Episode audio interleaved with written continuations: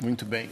Então, eu começo dizendo que o mundo é dividido entre dois, dois clãs. Tem vários, né? Mas dentro dessa perspectiva que eu vou trazer para vocês, está dividido entre pessoas, entre os faladores e os fazedores, basicamente. Tem uma categoria, tem saído, vi algum artigo que até 2050 vai ter a categoria dos inúteis. Talvez já tenha essa categoria. Tá? Mas o que, que, são, que, que serão os, os inúteis? São, até, tem um filme antigo, não consegui resgatar esse filme, que sobre realidade virtual, que as pessoas começavam a entrar nesse mundo virtual e não viviam mais o mundo real. Elas usavam soro e tal para se alimentar, tinham todo um aparato, tipo o avatar, assim. Então o, o, o corpo ficava numa cápsula e o mundo que elas viviam era um mundo uh, ilusório. É um filme do Spielberg há pouco. Jogador número um. Ah, não, tem? algumas séries é. Como é que é o nome? É, sim, é Black Mirror. Isso. É, então tem algumas coisas que já estão acontecendo, mas a ideia, como a gente está trabalhando de competência emocional, né, dentro desse trabalho de autoconhecimento, é resgatar a nossa competência emocional. Falei um pouquinho sobre isso, né, sobre como a nossa evolução dos 3% da diferença para nós, para o chimpanzé, foi um grande passo, mas também veio com várias falhas de projeto.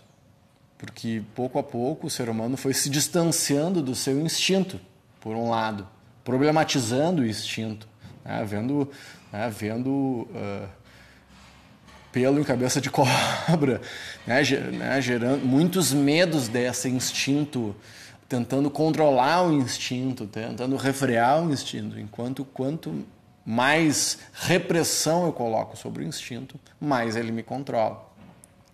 Então a ideia não é ficar com o instinto descontrolado, né? mas sim direcionar essa força poderosa que o instinto tem de uma maneira mais produtiva e escolher as emoções que a gente quer vivenciar. Né?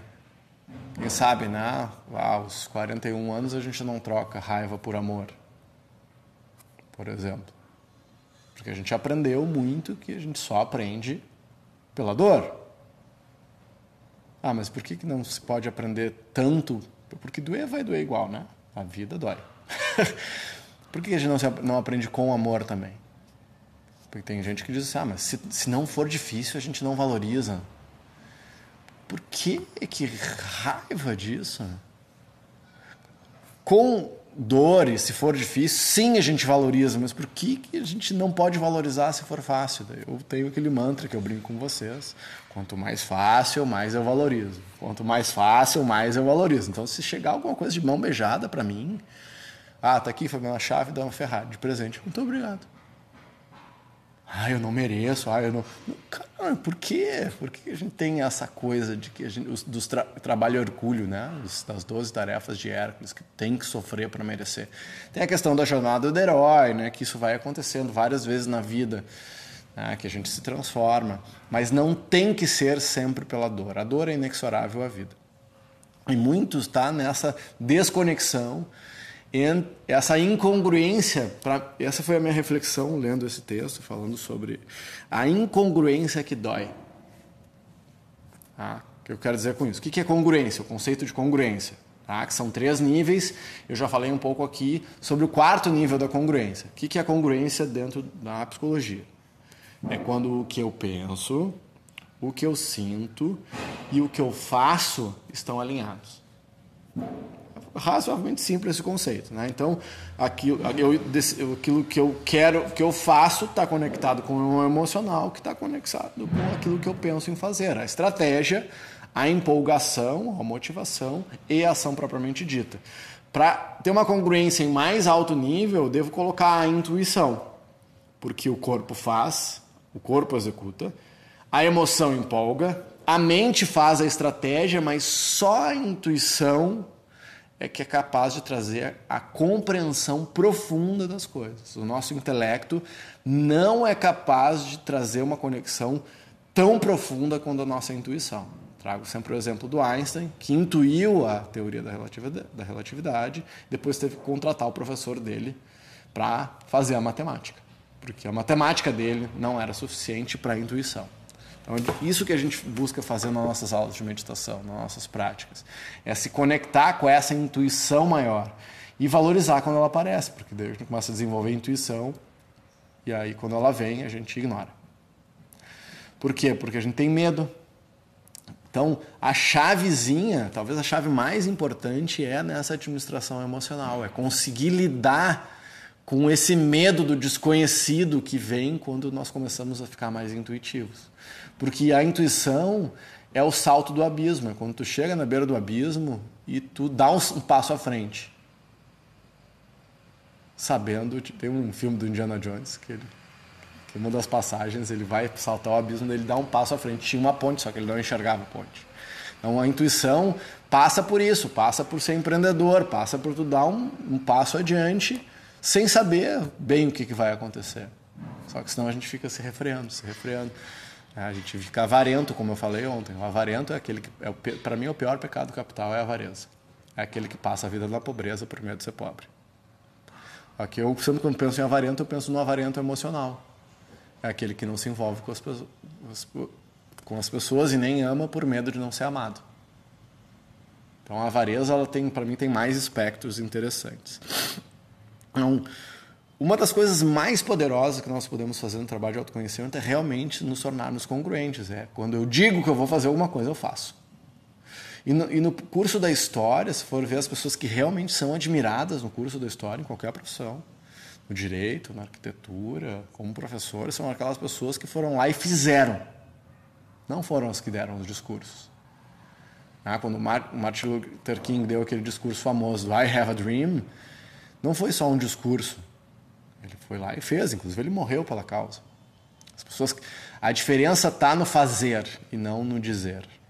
O dizer é forte se vier acompanhado de determinação. Determinar a ação. A determinação é o ponto comum entre as pessoas realizadoras. Elas se determinam. Determinam a ação. Determinação é o que faz diferença. E quando der errado, a pessoa que faz e que se envolveu naquele processo, ela vai estar tranquila porque ela fez tudo o que podia ser feito para acontecer. E se não aconteceu, tu aprende. Ah, porque, porque de todas as ações que a gente tem no dia, faz uma estatística aí, quantas realmente dão certo, quantas batem na trave. Ou em que momento que as coisas começaram a dar certo até. Vai aprender a caminhar. Quantas vezes tu cai de bunda no chão até conseguir caminhar? Tu erra trocentas vezes para acertar uma, a partir daí tu começa a acertar mais. É mais ou menos essa a ideia. Então, como que a gente que a intuição trabalha? Né? A, a, intuição ela pode ser quase como um glimpse, sabe, um, um flash de futuro. E tu olha para o futuro e te determina antecipadamente com o resultado e te compromete antecipadamente com o resultado. Olha, eu vou fazer isso. E aí pensa aí nas pessoas que vocês conhecem que dizem, ah, quando tal pessoa diz que vai fazer, eu já considero feito. Tem algumas pessoas assim. E nós, em vários momentos, nós somos essas pessoas. E a ideia é cada vez mais, olha, determinei que vou fazer, então vou fazer. Simples assim. Tá, mas a pressão social aqui, pressão social, disse que vou fazer, pronto. E a gente faz.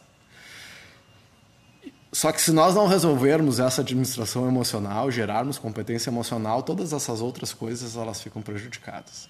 Estava falando com uma aluna ontem que quer mudar a alimentação faz tempo e ela seguido ela ela ela não consegue. Ela quer fazer uma mudança mais radical de alimentação. Ela quer mesmo, mas ela se sente constrangida com o olhar das pessoas. Porque uma coisa é tu não querer mudar. Olha, tô comendo assim, tá tudo bem, vou seguir. Agora, tu querer e, e, não fazer porque tu te constrange com as pessoas à volta, isso é uma coisa, pô, é ruim, né? E não é uma questão das pessoas, porque nunca é. É uma coisa nossa, né? Só que hoje, hoje eu já vejo com mais compaixão isso porque realmente é difícil, porque tem a ver com, com a tradição da tua família, que se reúne na volta da mesa. Tem várias coisas que envolvem a alimentação que não é simplesmente parar. Então já dá para olhar com um pouquinho mais de profundidade isso. E para fechar uh, essa conversa, o ponto comum para a mudança do emocional é ter clareza.